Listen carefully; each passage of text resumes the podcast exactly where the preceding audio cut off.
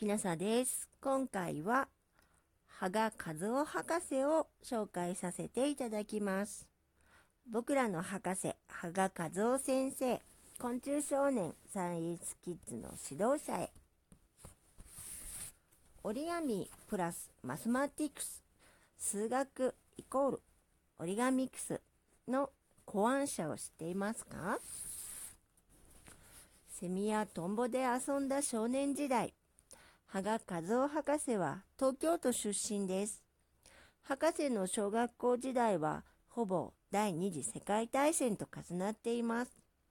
第二次世界大戦は全国民を挙げての総力戦でした。戦争で使うものの生産が優先されますから、お店に行ってもおもちゃなどは売っていません。空襲を避けて福島県飯舘村に学童疎開した博士はおもちゃの代わりに昆虫で遊ぶようになりました。特にセミやトンボがお気に入りだったそうです。博士は後年、戦争中に一番悲しかったのは戦死したお父さんの葬儀に参列できなかったことと話しています。お母さんも鼻血にしてしまいました。高校を卒業した博士は運よく奨学金を引き当て、東京教育大学、今の筑波大学理学部生物学科に入学します。卒業後は東横学園女子高等学校の生物の先生になりました。昆虫の研究者に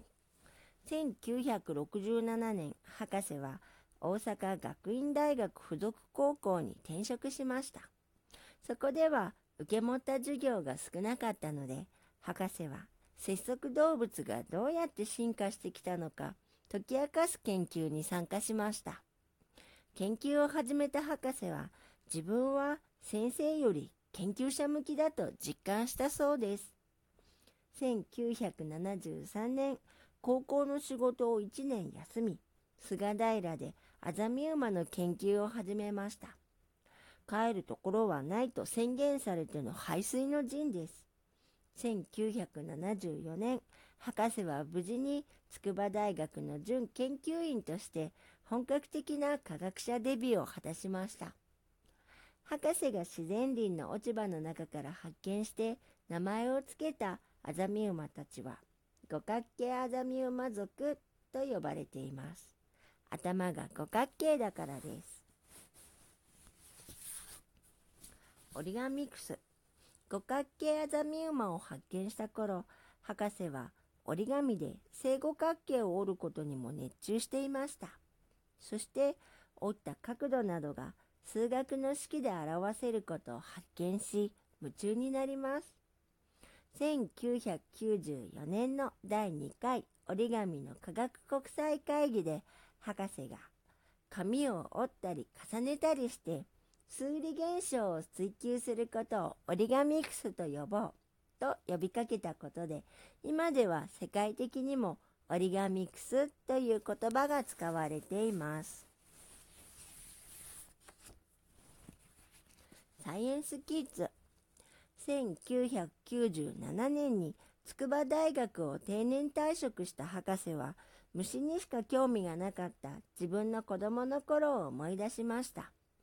もっといろんな体験をしておけばよかったと思った博士は1999年に子供向けの科学教室サイエンスキッズを始めました。博士が得意な昆虫観察や折り紙ミクスだけでなく植物の観察ペットボトルの中で雲や竜巻を作るテスターを手作りするなど内容は様々です。現在、8月に博士は亡くなりましたが、博士のサイエンスキッズを見習っての科学教室はあちこちで開催されています。最後に、博士がよく言っていた言葉を紹介します。科学者ではなく、科学人を増やしたい。科学者という特殊な職に就く人を増やしたいわけではない。科学的に考えることができる一般人を増やしたいと思っている。とおっしゃっていたことを紹介して、羽賀和夫博士の紹介を終わりにしたいと思います。